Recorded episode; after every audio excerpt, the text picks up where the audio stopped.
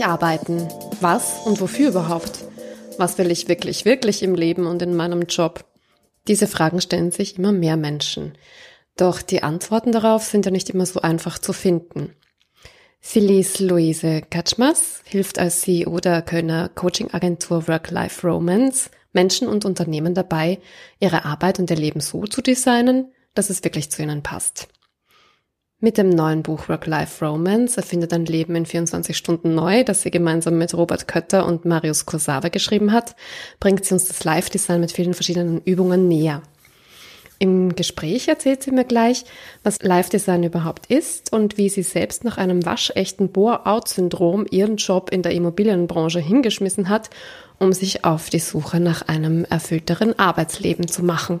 Quasi vom Bore-out zur CEO.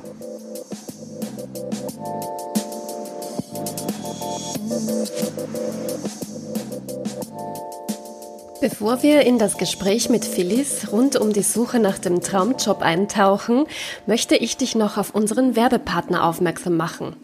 Denn hier könntest du schon in wenigen Sekunden deinen Traumjob finden. Und zwar geht es um die Wiener Stadtwerke. Die Unternehmensgruppe mit rund 16.000 MitarbeiterInnen hat das wunderbare Ziel, die Stadt Wien bis 2040 klimaneutral zu machen. Du hast garantiert täglich mit den Wiener Stadtwerken zu tun, wenn du beispielsweise in Wien U-Bahn fährst oder deine Wohnung heizt. Die Wiener Stadtwerke Gruppe bietet vielfältige Jobs mit Sinn und Innovationskraft, beispielsweise in unterschiedlichen Bereichen in IT und Technik. Wenn du ein Herz für das wunderschöne Wien hast, dir Klimaschutz und Nachhaltigkeit wichtig ist und du auf der Suche nach deinem Traumjob bist, schau unbedingt auf die Webseite wienerstadtwerke.at slash karriere. Du findest den Link auch unten in unseren Show Notes. Ich wünsche dir viel Erfolg dabei. Aber jetzt geht es mit dem Gespräch mit Phyllis los. Viel Vergnügen.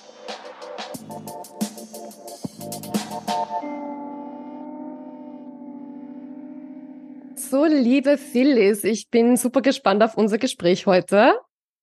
Ähm, ich habe mir dein neues Buch zu Gemüte geführt, das ähm, du gemeinsam mit deinen Kollegen geschrieben hast, Robert Kötter und Marius Kursave, das äh, ganz frisch erschienen ist im Campus Verlag äh, mit dem Namen Work-Life Romance erfinde dein Leben in 24 Stunden neu. Da wird mir ja schon mal ganz ähm, hellhörig. Erstmal herzlich willkommen. Dankeschön. Vielen Dank, dass ich da sein darf. Ich freue mich auch sehr auf unser Gespräch, Nicole. Ja, und ähm, ich finde ja, erfinde dein Leben in 24 Stunden neu. Das klingt ja unglaublich spannend und reizvoll. Also das catcht mich dann schon richtig, weil ich bin gefühlt fast täglich dabei, mein Le Leben neu zu erfinden. Und ähm, ich weiß nicht, also wir haben es eben im Vorgespräch kurz erwähnt. Äh, das Vorgängerbuch von deinen Kollegen hat mich 2015 auch in meiner Selbstständigkeit hinein begleitet und deswegen war ich auch super gespannt, ähm, dieses Buch mir jetzt zu Gemüte zu führen und mit dir jetzt endlich das Gespräch zu führen. Ähm, das Thema Work-Life-Romance oder eure Beratungsagentur beschäftigt sich ja mega damit, ähm, einen Ansatz auch zu propagieren, bewusst das eigene Leben und das eigene Arbeiten zu designen. Bevor wir aber dahin kommen, wird mich natürlich wahnsinnig interessieren, was du da so erlebt hast oder wie so dein Werdegang war, bis du zu diesem Life- und Work-Design gekommen bist. Weil ich habe gesehen, auf LinkedIn ähm, hast du in deinem Claim äh, geschrieben, vom Bore-out zu CEO. Mega spannend. Vielleicht magst du einfach da mal losstarten äh, wie deine Karriere so begonnen hat.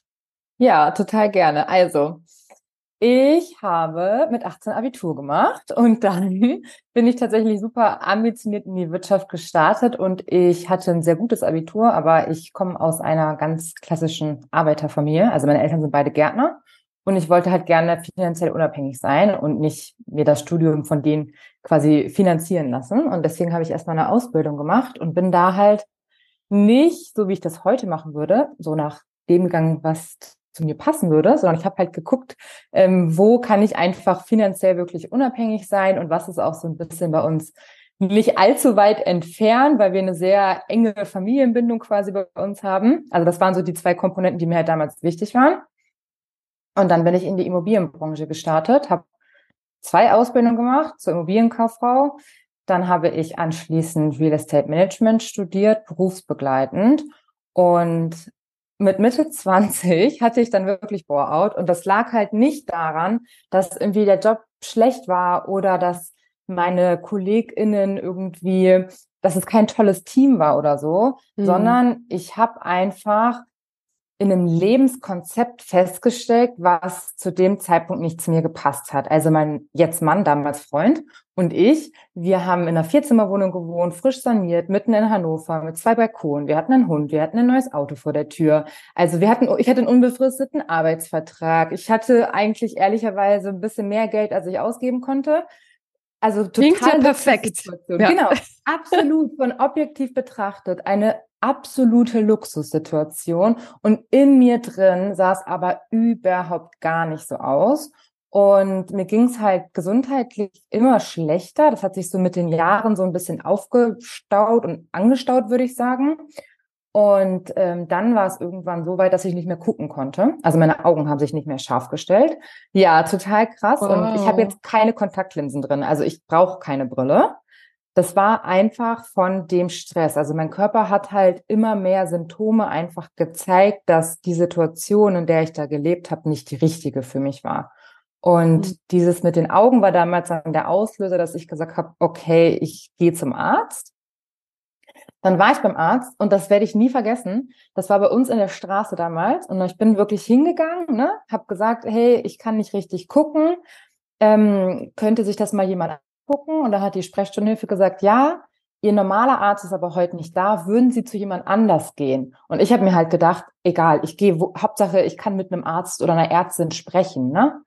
Und dann bin ich da in dieses Zimmer reingegangen, kannte den nicht. Und dann hat er mir ganz viele Fragen gestellt, ganz viele Tests gemacht. Und dann meinte er am Ende von diesem Gespräch dann so, ich glaube, Sie haben Bore-out, ich schreibe Ihnen mal eine Krankschreibung. Und ich saß da so auf dem Stuhl und dachte so, was soll ich haben? Noch nie gehört.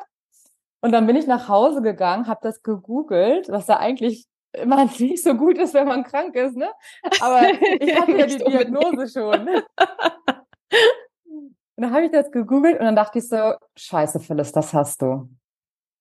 Ja, und dann aber ja. Bore-out, nur dass ich mal kurz dabei bleiben, weil Bore-out, da wird ja oft, da werden ja oft Jokes gemacht. Ja, Burnout ja. ist es so ein bisschen äh, gesellschaftsfähiger, das hatte ja, ja, schon jeder, gefühlt jeder Zweite und äh, da weiß man auch Bescheid. Aber Bore-out ist ja so ein bisschen dieses, naja, du bist halt irgendwie vielleicht selber zu faul oder du so könntest dich ja mehr anstrengen und dir was suchen, weil wenn, wenn dir zu langweilig ist, also das kann man ja, das kann man ja regeln, das ist ja jetzt nicht das Problem. Was äh, vielleicht magst du ein bisschen erzählen, wie sich denn das geäußert hat oder woran es denn auch vielleicht lag? Ja, also tatsächlich ist es so, dass die Symptome zum Burnout total ähnlich sind. Also bei mir waren das tatsächlich einmal, dass, dass ich nicht mehr gucken konnte. Dann hatte ich tatsächlich einfach Kreislaufzusammenbrüche, so aus dem Nichts bin ich einfach in Ohnmacht gefallen. Dann ähm, hatte ich tatsächlich total Schlafstörungen. Also ich bin bis zu 14 Mal nachts aufgewacht habe mir dann extra dafür eine, so eine Fitnessuhr gekauft. Also ich war super sportlich damals, aber ich habe die halt gekauft, um meinen Schlaf zu tracken, weil ich halt permanent müde war. Mhm.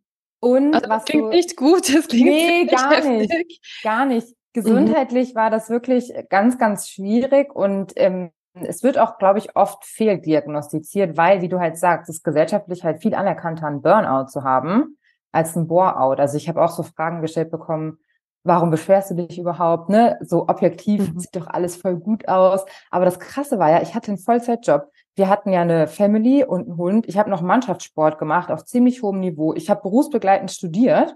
Also ich konnte gar nicht quasi mehr. Wie machen. kann man da ich überhaupt Sport haben? Ja, also was, was, was? Schon so viel einfach gemacht. Und ich glaube tatsächlich, und das ist auch, weswegen ich dann letztendlich zu Live-Design gekommen bin, das war einfach die falsche Branche für mich und meine Persönlichkeit. Ich habe halt gemerkt, durch Anpassungen, indem ich gewisse Sachen mache, komme ich halt vorwärts. Und da habe ich mich dann so ein bisschen von leiten lassen, weißt du, habe mich immer weiter auch von meiner eigenen Persönlichkeit so ein bisschen hm. nicht entfernt, weil im Privaten war ich das immer noch, aber beruflichen halt. Im Beruf, nicht. ja. Also, du also, hast dich verbogen oder du hast dich äh, versucht in eine, in dieses mehr oder weniger Schema hineinzupressen. War, genau. war, das, genau. war das das Thema?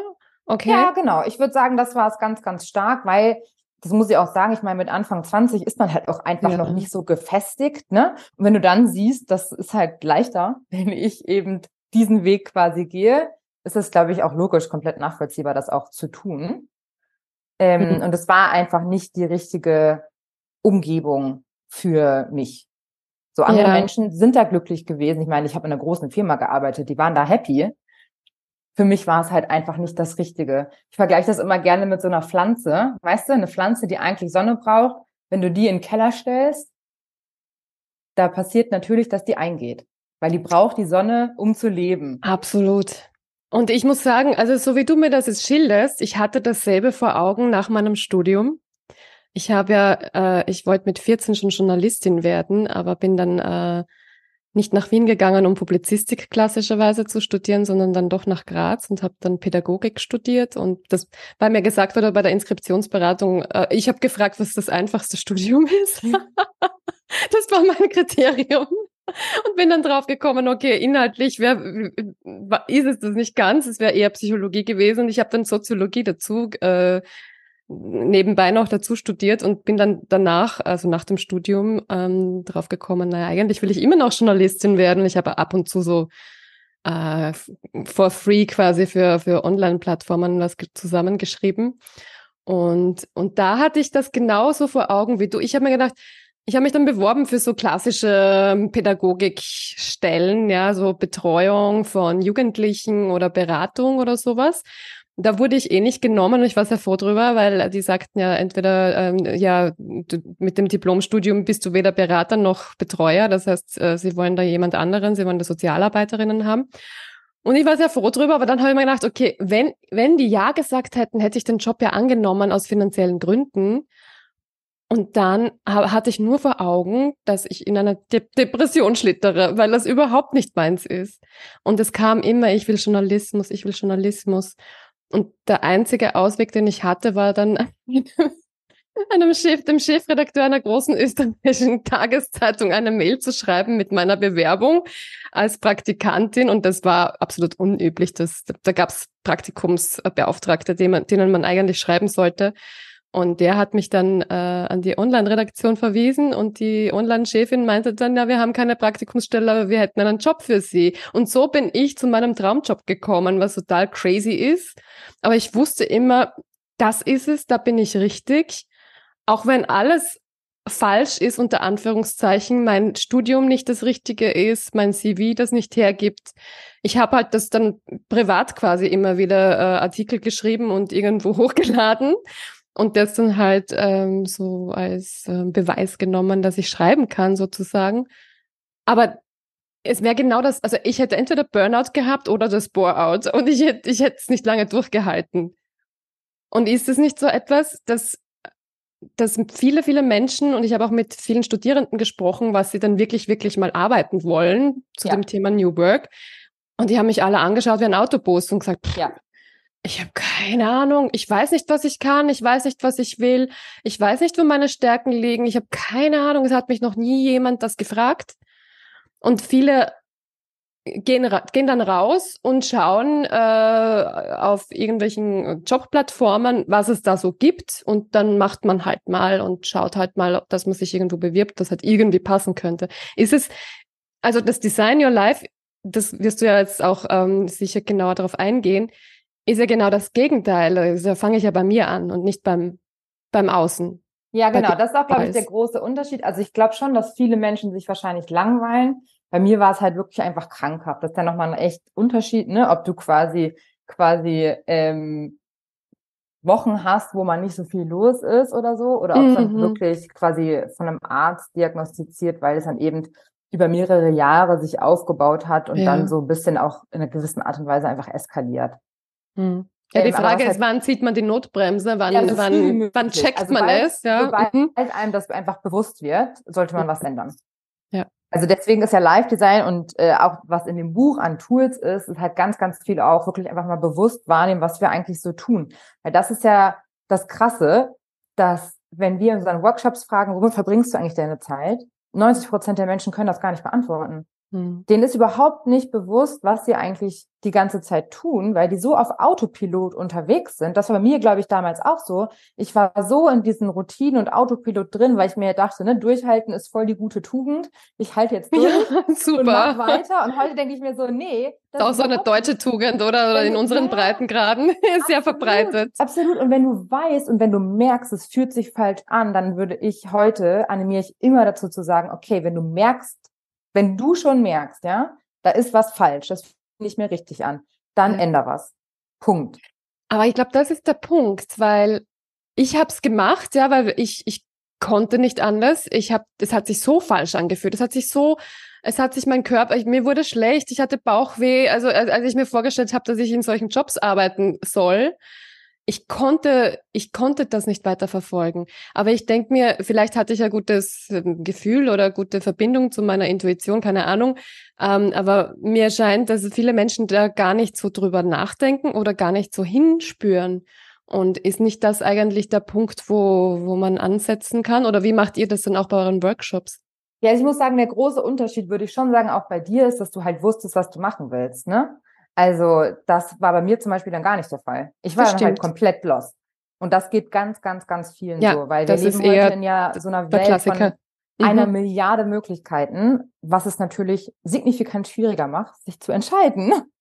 Absolut. Deswegen ähm, glaube ich, dass tatsächlich viele einfach gar nicht wissen, was sie machen sollen, weil, wie du halt auch schon sagst, uns ja gar nicht beigebracht wird, dass wir uns eigentlich mit uns selber beschäftigen. Also zum Beispiel, als ich als Kind gesagt habe, ich will, mhm. das heißt nicht, ich will. Also jetzt von meinem direkten Umfeld nicht, aber im Kindergarten, in der Schule und so, weißt du, da wurde man dann gleich dafür verurteilt, dass man wusste, gerade als Mädchen, was man will. Absolut. Das ist und, total drin in unserer Sozialisation, würde ich sagen. Genau, genau, wo es eigentlich was total Positives ist. Und ich muss auch sagen, dadurch, dass ich dann also ich bin ja ganz normal zur Schule gegangen, 13 mhm. Jahre. Und da würde ich jetzt das ja auch abtrainiert, auf deine Intuition zu hören, ne? Da wird dir ja, du musst ja Klausuren schreiben, Sachen auswendig lernen. Also da ist ja, wirst du so dafür belohnt mit guten Noten, dass du ganz schnell merkst, wenn ich mich anpasse und wenn ich das so mache, wie die das möchten, dann ist das positiv. Ja, du wirst eigentlich komplett konditioniert, die Erwartungen zu erfüllen. Genau, und im Berufsleben ist das natürlich dann, finde ich, schon, da bist du dann halt so ein bisschen flexibler, aber man kann mit der Flexibilität oft gar nicht umgehen. Weil das ist auch, was wir im Live-Design ganz, ganz viel machen.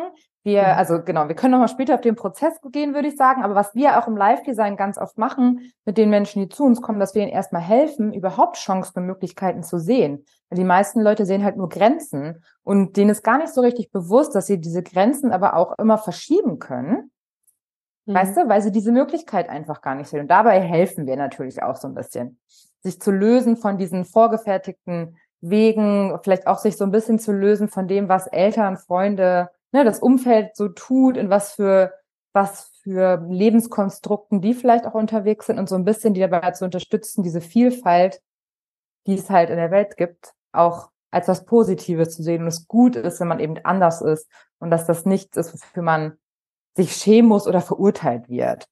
Ja, und ich glaube, das eine ist ja überhaupt einmal die Berufswahl und die wird in Österreich und ich glaube auch in Deutschland relativ ähnlich noch sehr, sehr stark von den Eltern und von den Freunden, Freundinnen bestimmt. Das heißt, Jugendliche gehen eher den Weg, entweder, dass sie eine weiterführende Schule besuchen, weil das halt gesellschaftlich so anerkannter ist, als zum Beispiel eine Lehre zu machen, oder eben, dass sie das machen, was der Papa gemacht hat oder was der Onkel macht oder irgendjemand checkt äh, eine, eine, einen Ausbildungsplatz und dann macht man das halt oder man macht das, was man halt bekommt. Ähm, und nicht das, was man wirklich will, was nach den eigenen Stärken, Interessen und so weiter geht. Und dann die zweite Sache ist dann, wenn ich schon einmal im Berufsleben bin, an welchen Schrauben kann ich dann noch drehen? Und ich sehe immer wieder eben Menschen, die sich dann aus dem Frust heraus selbstständig machen. Aber ich denke mir immer, das kann ja, ich meine, ich finde super, ich habe mich auch aus bestimmten Gründen selbstständig gemacht. Aber ich denke mir, das es gibt ja so viele Möglichkeiten in Unternehmen, wenn man denn mehr auf die individuellen Bedürfnisse, Interessen und so weiter schauen würde. Aber wir kommen da eh noch drauf zu sprechen. Vielleicht äh, bleiben wir noch bei deiner Geschichte. Wie bist du denn letztendlich dann zum Design äh, äh oder Live Design gekommen? Also nach der Diagnose war ich natürlich erstmal zu Hause und dann habe ich mir gedacht, ich bin so eine Macherin, ich gedacht, Phyllis, du hast dich da selber in die Scheiße reingeritten, dann musst du auch selber wieder rausholen.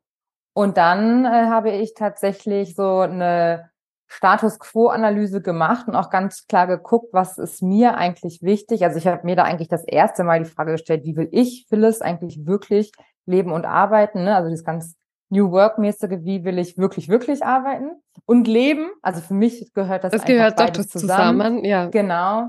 Und dann äh, habe ich tatsächlich richtig rigoros Nein zu allen Sachen gemacht, gesagt, wo ich das Gefühl hatte, das bringt mir keine Freude. Und am Anfang habe ich gedacht, ich sage nur noch Nein. Also es war wirklich eine Katastrophe. Es war so emotional anstrengend. Wow, aber, aber, das ist eine große, große Stärke, die nicht so viele Menschen besitzen, weil ich glaube, ja. dieses Nein sagen ist schon sehr schwierig, ja, sich selber ja. da wirklich treu zu bleiben und nicht wieder in diese Falle zu tappen, ja, aber der andere will doch und vielleicht wird das ja doch passen. Mhm. Aber es ging mir so schlecht. Ich wusste halt, dass es so nicht weitergeht. Also der Druck, ne, der gesundheitliche Druck war einfach so hoch, weil ich gedacht habe, das kann ja nicht sein. Ich bin Mitte 20 und bin schon so am Ende. So kann ich nicht noch die nächsten Jahre, Jahrzehnte weiterleben. Deswegen war bei mir halt einfach, der Druck war einfach so hoch, mhm. dass ich, ähm, dass das Nein sagen für mich das kleinere Übel tatsächlich war. Und dann habe ich wow. tatsächlich mir überlegt, wie, was möchte ich eigentlich gerne mal machen und habe dann so wie im Live-Design auch äh, mit Prototypen meine nächsten Jahre verbracht. Also ich bin dann äh, in die Automobilbranche und habe äh, da gearbeitet, weil ich mir dachte, ich komme aus einer Region, wo es einen Konzern gibt und warum soll ich das nicht auch mal probieren? Dann habe ich das ausprobiert. Ähm, dann habe ich schon gemerkt, geht in die richtige Richtung. Da war dann schon deutlich mehr Flexibilität, ein anderes Umfeld, andere Menschen. Und dann habe ich aber mh, hm, so ein bisschen seit 2014 mich immer privat mit dem Thema Social Media beschäftigt und Marketing an sich, aus Interesse einfach. Und dann habe ich gedacht, okay, ich versuche jetzt einfach mal da irgendwie reinzukommen. Hat mich dann in der Automobilbranche, entschuldige, hast du was genau gemacht in der Automobilbranche? Da war ich Fabrik- und Infrastrukturplanung. Also da war es noch so ein bisschen der mhm. Immobilienbezug, aber da habe ich dann schon so ein bisschen hin in Prozessentwicklung und Optimierung gemacht. Okay. Also schon so ein bisschen quasi dich wegentwickelt. Genau. Das war schon ein ordentlicher Schwenk, auch was mhm. das ganze Thema Rahmenbedingungen und so angeht, muss ich schon sagen. Ne? Und dann, genau, habe ich gedacht, ja, das war jetzt schon ganz okay, aber es geht noch besser, glaube ich. Dann bin ich ins Marketing, habe mich da beworben, bin dann über eine, ich glaube, ich wurde eigentlich eingestellt als Masterstudentin, weil ich dachte, dann kann ich noch Master machen und bin dann aber innerhalb von ein paar Monaten Head of Marketing geworden bei dem Unternehmen. Hab das das muss man auch erstmal schaffen, von der Masterstudentin zum Ja. Und dann habe ich gedacht, ähm, dann habe ich tatsächlich gemerkt, in dieser Führungsrolle, dass was mir eigentlich am meisten Spaß macht, ist halt Potenziale von Menschen zu erkennen und sie dabei zu unterstützen, die zu entwickeln. Also die eine Mitarbeiterin hat dann gekündigt und ich habe gedacht, cool. Also habe dann auch gesagt, ja, herzlichen Glückwunsch, freut mich voll für dich, weil die dann in den Job gewechselt ist mit Führungsverantwortung auch. Und ich fand das total cool, was die für eine krasse Entwicklung in der kurzen Zeit, die wir halt zusammen hatten, durchgemacht hat. Und ich habe mich halt immer nebenbei noch fortgebildet. Also ich habe mich quasi dann auch, ich glaube, das war so digital, Digital Leadership irgendwie, mich dann noch weitergebildet, habe gemerkt, boah, das ist richtig cool, das macht voll Spaß, das wäre schon ein bisschen mehr Coaching-Anteil. Und dann habe ich den Entschluss gefasst, mich selbstständig zu machen. Habe mich selbstständig gemacht. Hm, habe dann erstmal Frauen vorrangig beratet, wie sie ihre Karriere nach ihren eigenen Bedürfnissen gestalten können und habe aber nebenbei noch äh, Social Media Freelancing gemacht, ne, so als mhm. Jobportfolio quasi. Und darüber bin ich dann zu Marius und Robert gekommen und zu Work-Life Romance. Und dann haben die mich gefragt, ob ich nicht mit einsteigen möchte. Und das war jetzt vor zwei Jahren, glaube ich, zweieinhalb Jahren oder so. Noch nicht so lange her. Und dann habe ich dieses Jahr das Buch veröffentlicht. Seit April bin ich geschäftsführende Gesellschafterin der GmbH Genau. Und jetzt gucken wir mal, was Geht kommt. ganz schön zackig voran bei dir. Ja. Hat sich viel getan. Ja. Ja, Wow. auf jeden Fall. Hat sich deiner, sehr, sehr viel getan. ja, ich, ich, ich höre auch so ein bisschen raus von dieser Haltung, also dieses Nein sagen. Ich glaube, dass das der Schlüssel, ehrlich gesagt, ist oder äh, der Ich, Start sein kann, oder? Dieses Nein sagen von ich glaube, Dingen, die nicht so richtig passen. ich glaube, der Schlüssel und der Startpunkt ist erstmal Mhm. zu wissen, was man überhaupt selber will. Ja, Dann fällt nämlich das das stimmt. Nein sagen auch ein bisschen äh, leichter. Dann ist das Nein Mhm. sagen ein bisschen einfacher, weil du halt weißt, wenn ich dazu Nein sage, sage ich Ja zu mir. Also, ne, das ist so das Wichtigste. Und das ist Mhm. aber halt auch das Schwierigste an einem Punkt, wenn man so verloren ist, so wie ich damals und so wie ich das auch in unserer Arbeit ganz, ganz vielen Menschen begegne, die einfach, wie du schon sagst, sie beschäftigen sich nicht mit ihren Talenten, auch nicht so richtig mit ihren Interessen. Die wissen schon so, was sie interessiert, aber können das nicht ausdrücken und machen das nicht so klar. Und deswegen fangen wir halt im Live-Design-Prozess ja auch damit an zu verstehen mit verschiedenen Tools, wie will ich eigentlich leben und arbeiten, damit die Leute auch in diesen Experimentierprozess reingehen mit so einer gewissen Sicherheit und auch Selbstvertrauen im Sinne von, sie vertrauen sich selbst und darauf, dass sie das schon können. Mhm. Was ist denn da so ein Tool, was du vorschlagen würdest? Weil ich glaube, viele sind ja auch latent frustriert oder unzufrieden und können auch gar nicht benennen, was genau sie jetzt wirklich anders haben wollen. Oder ist, oder man denkt vielleicht im ersten Moment, das ist nur das Gehalt oder der Chef oder die Chefin und, und dann kommt man vielleicht aber drauf, es ist doch mehr als das mit der Zeit, auch wenn man den Job wechselt. Wie komme ich denn an den Kern, was was ich anders haben will und was ich wirklich, wirklich will. Weil diese Frage ist unglaublich schwierig und Friedhof Bergmann, der New Work als Begriff begründet hat, hat das ja als zentrale Kernfrage von New Work auch formuliert. Und ähm, ist ja nicht so leicht. Ja, es ist ein Prozess, Mhm. Da mal hineinzutauchen. Hättest du da ein konkretes Tool oder eine Methode, mit der man so beginnen könnte? Natürlich im Buch sind noch viel mehr Methoden und Tools drin, die man dann äh, auch selbstständig ähm, ausprobieren kann? Ja, genau. Also ich würde tatsächlich natürlich das Buch empfehlen, logischerweise. Natürlich. Aber tatsächlich würde ich auch, äh, ich fange immer mit dem ersten Tool an, was auch im Buch drin ist. Das nennt sich Love and Hate. Dazu braucht man nix als einen Zettel und einen Stift. Ähm, in der einfachsten Version, sage ich jetzt mal. Man kann das natürlich noch so ein bisschen ähm, ausschmücken, aber das reicht halt erstmal. Und das Wichtigste ist erstmal wirklich in dieses Bewusstsein zu kommen und raus aus dem Autopiloten. Also wirklich sich selber mal eine Woche lang zu beobachten, was tue ich eigentlich die ganze Zeit und natürlich jetzt nicht so minutiös aufschreiben, sondern so ein bisschen größer und dann auch zu gucken, was für Menschen umgeben mich in diesem Moment? Ähm, wie fühlt sich das für mich an? Wo bin ich? Weil oft ist es auch so, das Thema Rahmenbedingungen ne, ist ja auch eine der Komponenten, die im Live-Design total wichtig sind, Hm. wird oft total außen vor gelassen. Also sowas wie, ich arbeite im Homeoffice, für mich ist das voll cool, für dich könnte das aber der Horror sein, weil du gerne Mhm. unter Menschen bist. Ne? Weißt du, dass man quasi alles einfach nochmal sich bewusst macht und wirklich hinterfragt, passt das echt zu mir? Wie fühle ich mich eigentlich damit? Und dann so ein bisschen den Status quo einmal aufgezeigt zu haben, das würde ich sagen, ist so der aller, allererste, der Startschuss, sage ich jetzt mal. Mhm. Und das ist, glaube ich, schon ein großer Schritt oft. Ja, das zu Absolut. erkennen oder diese Bilanz auch zu ziehen und zu schauen, was, was mache ich überhaupt den ganzen Tag und was gibt mir Energie, was, wo verliere ich Energie oder was, was mache ich gerne und was, hasse ich eigentlich in Wirklichkeit. Ja, Ähm, und das ist ja auch so eine, eine Kernkomponente von Jobcrafting, von diesem Ja. Ansatz, den ihr da auch beschreibt, der ja, äh, von einem Forscherkollektiv entwickelt wurde aus äh, den USA ähm, und den man eben auch äh, in Workshops anwenden kann in Unternehmen. Finde ich sehr spannend, weil da wird ja auch so aufgeschlüsselt, welche Aufgaben macht man gerne, welche nicht so gerne. Wo könnte man Zeit einsparen? Was würde man lieber machen? Also so ganz konkret auch so zur Bewusstseinsbildung quasi. Und Ja. da glaube ich, kommt ja immer wieder, und ich habe da schon mit einigen Führungskräften darüber gesprochen, die die Antwort, ja, wenn wir das machen in unserem Unternehmen, dann rennen uns die Leute davon, wir brauchen ja die Leute oder wir brauchen ja sogar mehr Leute. Diese Ängste, wo du gesagt hast am ähm, äh, Eingangs, dass du deiner ähm, Mitarbeiterin oder Kollegin äh, die beglückwünscht hast, dass sie einen neuen Job hat und jetzt ähm, geht quasi. Diese Ja. Haltung, ich glaube, das ist ja oft diese große Angst, dass, dass man dann was verliert als Unternehmen.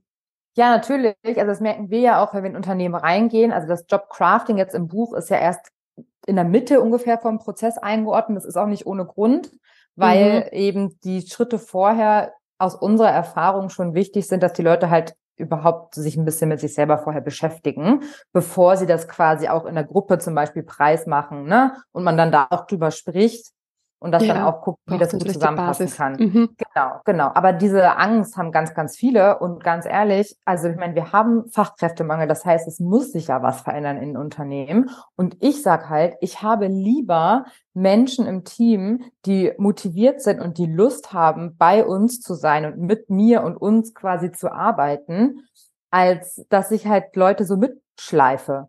Weil mhm. da habe ich dann im Prinzip auch nichts von und da haben auch die Unternehmen nicht wirklich was von, wenn sie halt keine motivierten Mitarbeitenden haben.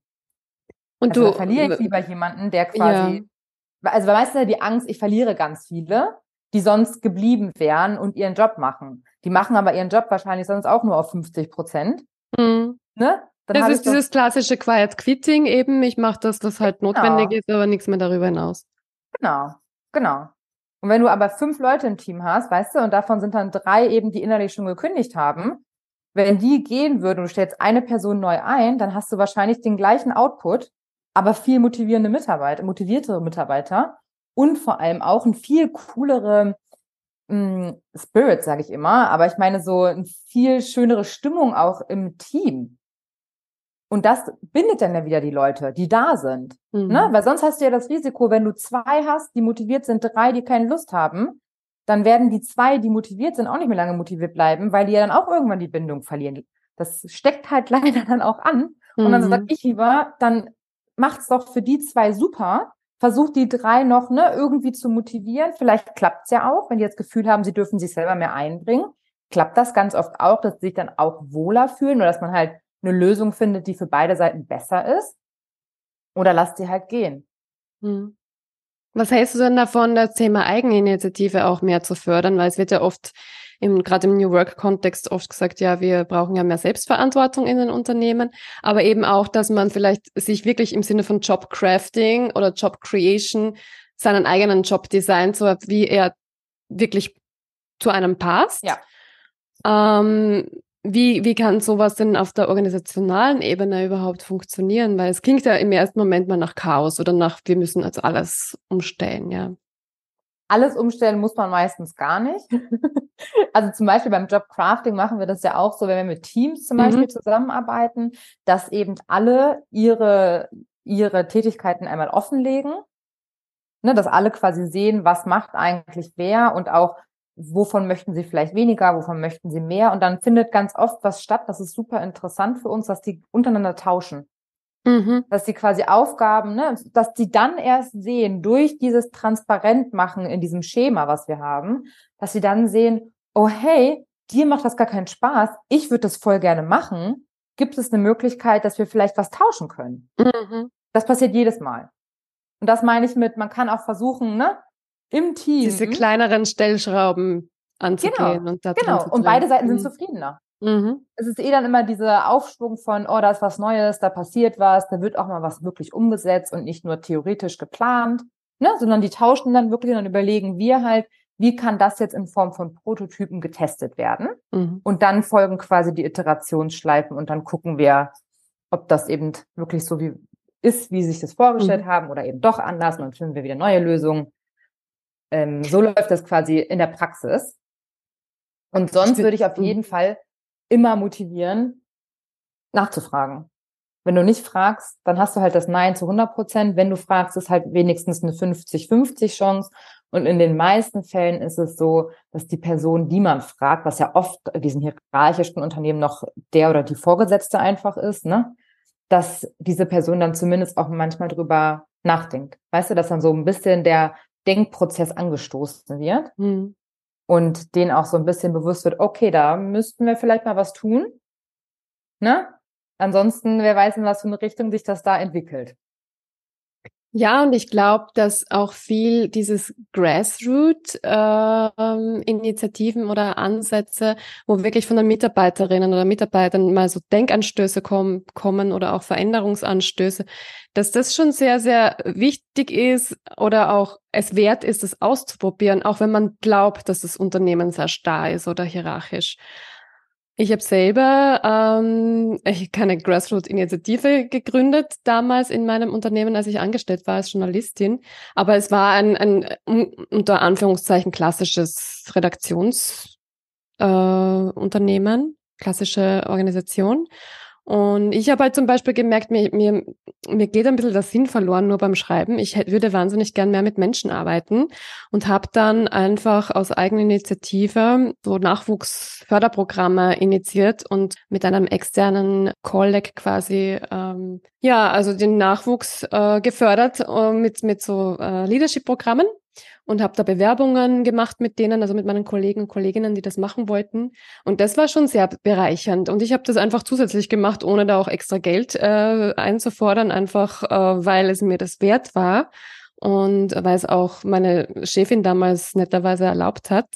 Aber das war etwas, wo ich von mir aus an meine Vorgesetzten herangetreten bin und gesagt habe, wir brauchen das im Unternehmen. Das ist wichtig, äh, junge Führungskräfte zu fördern. Oder ich habe zum Beispiel auch so einen äh, Talk initiiert, ähm, war jetzt kein mega Erfolg, ja, weil After Work wollen alle nach Hause. Aber ich habe so einen Talk initiiert, um äh, die verschiedenen Abteilungen zusammenzubringen und habe dann äh, als Moderatorin immer wieder so Kolleginnen zu ihrer Arbeit interviewt. Also zum Beispiel einen äh, Kriegsreporter oder einen ähm, Self-Made-Fotografen, wie die denn dazu gekommen sind. Und also ich glaube, man kann viel machen, wenn man möchte, also wenn man die Energie dazu hat oder die Lust dazu hat. Und also die Vorgesetzten waren jetzt auch nicht so, dass sie jetzt wahnsinnig, wie soll ich sagen, viel Flexibilität ermöglicht hätten, jetzt organisational. Das war einfach nicht möglich in, in deinen Arbeitsweisen. Aber die waren total begeistert und froh, dass da jemand gekommen ist und, und sich einbringt. Und ich glaube, wir sind dann oft so negativ oder denken, ja, die, die, die da oben, die wollen ja eh nichts und, und, und ähm, man bleibt dann in dieser Jammerhaltung. Aber ich glaube, wir können ganz, ganz viel auch selbst gestalten, auch wenn wir das im ersten Moment nicht glauben. Einfach ja, mal genau. probieren. Also ich würde das gerne den, den Leuten einfach auch wirklich mitgeben, einfach mal ausprobieren, bevor, bevor ich ein Unternehmen verlasse, frustriert zumindest es probiert zu haben, etwas zu verändern oder auch wieder mehr Sinn in meinem Job zu finden. Das ist es, finde ich, schon wert.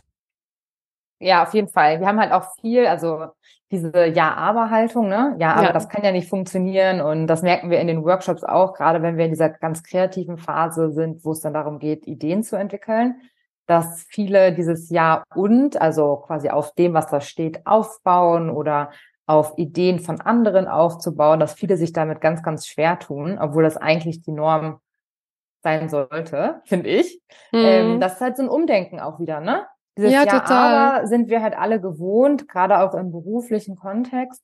Und da muss man sich dann schon ganz, ganz aktiv auch dagegen wehren, sage ich jetzt mal und dagegen vorgehen. Aber ich finde, klar, es ist wichtig, dass die Mitarbeitenden selber auch eine gewisse Initiative zeigen, aber das kann auch nicht nur auf deren Schultern sozusagen nein, nein, belassen nein, werden. Also die Unternehmen müssen halt was mhm. tun. Also alle, mhm. die jetzt noch nichts gemacht haben, die werden in fünf Jahren, glaube ich, niemanden ja. mehr kriegen. Mhm. Weil das merken die ja jetzt schon. Wer jetzt noch die Augen davor verschließt, die, die Unternehmen werden dann einfach nicht mehr zukunftsfähig sein, weil die Folge ist dann ja, dass die keine neuen Leute mehr bekommen. Das heißt, Stellen bleiben offen. Der Workload wird ja aber in der Regel nicht weniger, weil diese Unternehmen ja auch oft dann nicht Sachen über KIs zum Beispiel machen lassen, ne, sondern ist auch manchmal Aufgaben nicht möglich, bleiben. aber ist, wäre oft möglich, wird trotzdem nicht gemacht. Ja, ja genau, mhm. genau, so meine ich das, so meine ich mhm, das. Ne? Mhm. Und dann äh, dürfen das die Mitarbeitenden, die da sind, mhm. aufarbeiten und die können das ja gar nicht leisten. Ja, also die also, Gefahr ist ja groß, dass auch die dann gehen, weil sie einfach ausgepowert sind und nicht mehr ja, können. Ja, und frustriert. Hm. Absolut. Ja. Absolut. Und so wie, also es sind ja Menschen immer noch sicherheitsbedürftig und bei den jungen Generationen zum Beispiel finde ich es ja auch total krass. Es wird ja immer ein größeres Thema wieder, dass die gerne Sicherheit wollen, weil die Welt ja an sich so unbeständig ist. Ähm, mhm. Aber so wie früher, dass sie den Leuten dann eben einfach mehr Geld geboten haben, das wird eben auch nicht mehr bei der Masse der Menschen funktionieren. Das merken die, die Unternehmer jetzt schon. Ja, man, jetzt man zeigen auch ganz verschiedene Studien, dass eben dieses sich einbringen wollen, etwas bewirken wollen, diese Selbstwirksamkeit, das äh, eigene Themen, Initiative einbringen dürfen, äh, mitbestimmen, mitgestalten, dass das schon ein großes Thema auch ist. Ja. Und eben nicht nur das unbefristete, äh, die unbefristete Anstellung und das das höhere Gehalt alleine, ja. das reicht halt dann nicht mehr. Nee, aber auch da wieder zu gucken, was braucht eigentlich meine Firma, ne? Also deswegen, das machen wir ja auch mit Live-Design, da stellen wir ja den Menschen in den Mittelpunkt. Und wenn man genau. selber, also wenn jetzt zum Beispiel ich oder du als Einzelperson diesen Prozess durchlaufen, dann sind natürlich unsere Bedürfnisse, die im Mittelpunkt stehen. Wenn wir in Unternehmen gehen, dann ist es tatsächlich so, dass wir in der Regel diesen Prozess zweimal haben, wo einmal die Bedürfnisse der mitarbeitenden Menschen im Mittelpunkt stehen und dann aber auch die Bedürfnisse des Unternehmens und wir dann quasi gemeinsam gucken, wie können wir die zusammenbringen. Weil es bringt ja nichts, wenn ich als Unternehmen anbiete, dass die Menschen aus der ganzen Welt arbeiten können, aber meinem Unternehmen 90 Prozent der Mitarbeitenden Familie mit Kindern sind, die alle in der Schule sind. Mhm. Dann ist das für die kein echter Benefit, ne? Weil mhm. die können halt sowieso nicht in der Welt rumtingeln, weil die gar nicht die Möglichkeit dazu haben. Ja, also das da auch wirklich dann bei den Bedürfnissen der bestehenden Mitarbeitenden anzusetzen und nicht richtig. so nach Trends oder nach Gießkannenprinzip irgendwie drüber zu stülpen. Ganz genau, ganz genau. Das ist halt auch sowas, was, ähm, wo wir uns ganz, ganz stark auch für einsetzen, dass auch die Unternehmen und gerade auch die Führungsebenen das halt auch verstehen. Nur weil ein Benefit auf dem Papier nach einem tollen Benefit klingt, heißt das halt nicht, dass das für die Mitarbeitenden auch ein Benefit wirklich mhm. ist, den sie leben und der ihnen wirklich auch einen Vorteil bringt.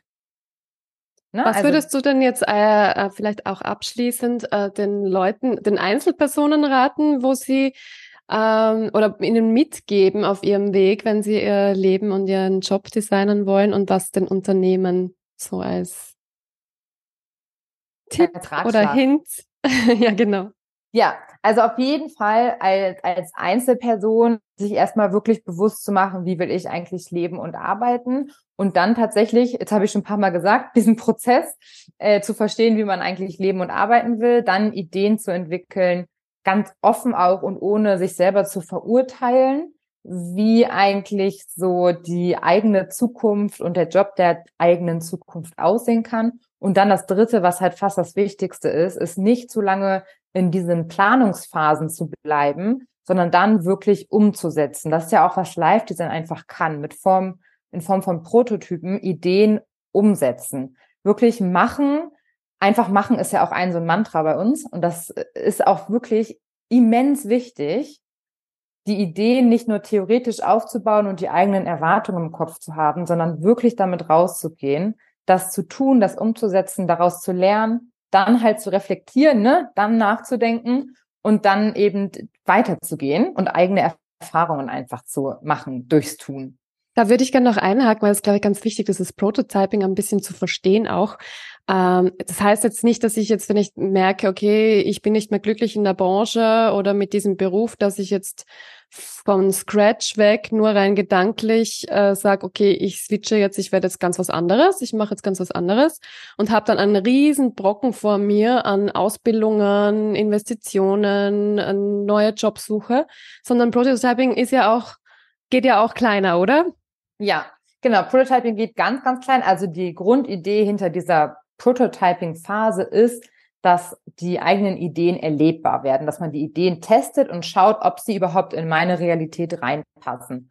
Und wie dann dieser Prototyp aussieht, da erklären wir auch in beiden Büchern ähm, unterschiedliche Arten. Das fängt halt an bei einer Schreibtischrecherche. Also eine halbe Stunde hinsetzen und einfach mal zu googeln. Das ist schon der erste Prototyp, der ja schnell geht, einfach mhm. geht, ne, den man auch einfach mal machen kann. Und danach hat man einfach schon mehr Erkenntnisse, mehr Wissen auch über den Job in der Realität, dass man dann auch äh, berücksichtigen kann für die nächsten Schritte. Und intensivere Prototypen wären dann sowas wie ähm, mal mit Menschen zu sprechen, die vielleicht den Job schon machen, den ich mir mhm. wünsche, um mhm. deren Alltag auch mal gespiegelt zu bekommen. Und dann sind natürlich auch Prototypen dabei, wo es dann wirklich ums ähm, ein bisschen mehr Risiko auch haben, wo es wirklich dann auch um ähm, höheren Zeitinvest auch geht, also sowas wie man Hospitationen zu machen, ein Praktikum und das geht dann hin bis zu einem Sabbatical. Also da haben wir quasi verschiedene Abstufungen auch im Buch erklärt und das finde ich persönlich auch ganz wichtig, weil ich kann ja nicht wissen, was die Menschen, die diesen Prozess durchlaufen, eigentlich für einen Alltag haben, wie viel Zeit die gerade haben, was die gerade investieren können und auch wollen. Und deswegen lassen wir die Entscheidung auch so ein bisschen frei, ne? Mhm. Dass man einfach selber gucken kann, was möchte ich gerade investieren und welcher Prototyp passt gerade für mich. Und dann begleiten wir aber natürlich, das ist halt das Besondere an dem Buch, das ist aufgebaut wie so ein Workshop. Das heißt, wir begleiten halt jeden einzelnen Schritt. Ne, wir begleiten am Anfang einmal die Definition, was will ich eigentlich herausfinden. Dann kommen die vielen Prototypen und dann helfen wir auch dabei, was eigentlich danach passiert, also bei der Auswertung. Ne? Da gibt es auch nochmal mhm. ganz viel Hilfestellung, dass man das auch eben dann zielgerichtet so ein bisschen auswerten kann, um dann auch wirklich Rückschlüsse auf das eigene Live-Design, auf die eigenen Work-Life-Romance, auf das eigene Leben ziehen zu können. Und dann auch wirklich einen, einen passenden Job zu finden und nicht einen, von dem man dachte, dass er passt und in Wirklichkeit ist er vielleicht dann doch ganz anders. Ja, genau, passenden Job zu gestalten. Ich finde, finden ist immer so ein bisschen passiv und das sind mhm. wir ja nicht. Wir, wir gestalten genau, gestalten. ganz, ja. ganz aktiv. Und das ist auch die zweite Sache, die ich jeder Einzelperson empfehlen würde, ist, sich selber auch diesen Druck rauszunehmen, dass der erste Schritt oder auch der zweite oder dritte Schritt perfekt sein muss.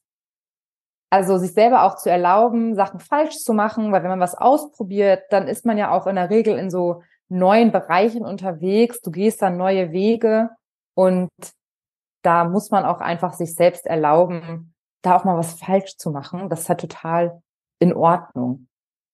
Nicht so streng sein zu sich selbst, genau. Ja, genau. Was, und auch die Freude mhm. am Experimentieren einfach wieder zu entdecken, ne? Weil das ist zwar ein Veränderungsprozess, der ist immer herausfordernd, aber nichtsdestotrotz, der darf ja auch Spaß machen. Also man darf ja auch mit so einer gewissen Leichtigkeit, finde ich, durchs Leben gehen.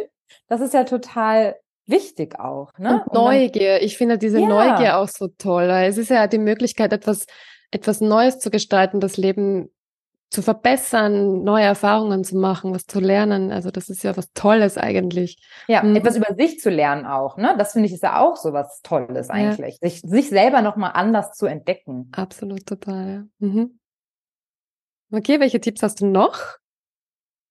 Für ich Unternehmen, glaub, ja. für Unternehmen fände ich es auf jeden Fall ganz wichtig, ähm, ehrlich gesagt, an der Kultur zu arbeiten dass überhaupt solche Methodiken wie das Jobcrafting, also transparent mm. darzustellen, was eigentlich jede Person macht, auch möglich werden, dass da wirklich Zeit rein investiert wird und dass da auch angefangen wird. Es bringt nicht damit Pflastern irgendwie meine Keynote einzuladen ne, und jemanden darüber sprechen zu lassen, wie toll New Work eigentlich ist und was das für Benefits hat, wenn aber in der Unternehmung da gar nicht so offen quasi drüber gesprochen werden hm. kann oder die Mitarbeiter nicht das Vertrauen haben, dass sie sich eben auch offen äußern können und eben sowas wie, dass sie Fehler machen dürfen. Ne? Also gelebte Fehlerkultur ist auch so ein großer Punkt, finde ich.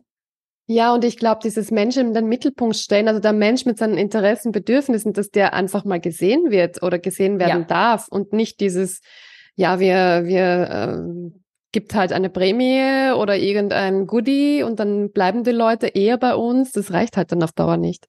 Nee. Mhm. Genau, das finde ich jetzt ganz wichtig. Also wirklich bei der eigenen Kultur auch so ein bisschen anzufangen und dann halt auch den Mitarbeitern, die nicht nur zu sehen, sondern auch auf deren Bedürfnisse zu hören. Mhm. Mhm. Ja, also das finde ich auch ganz wichtig, wenn die dann schon den Mut aufbringen und sich äußern und was sagen, das dann auch wirklich äh, wertschätzend anzunehmen und dann halt zu gucken, wie kann man eine Kompromisslösung finden. Weil oft ist es ja dann doch ein Kompromiss, ne? Gerade im mhm. unternehmerischen Kontext.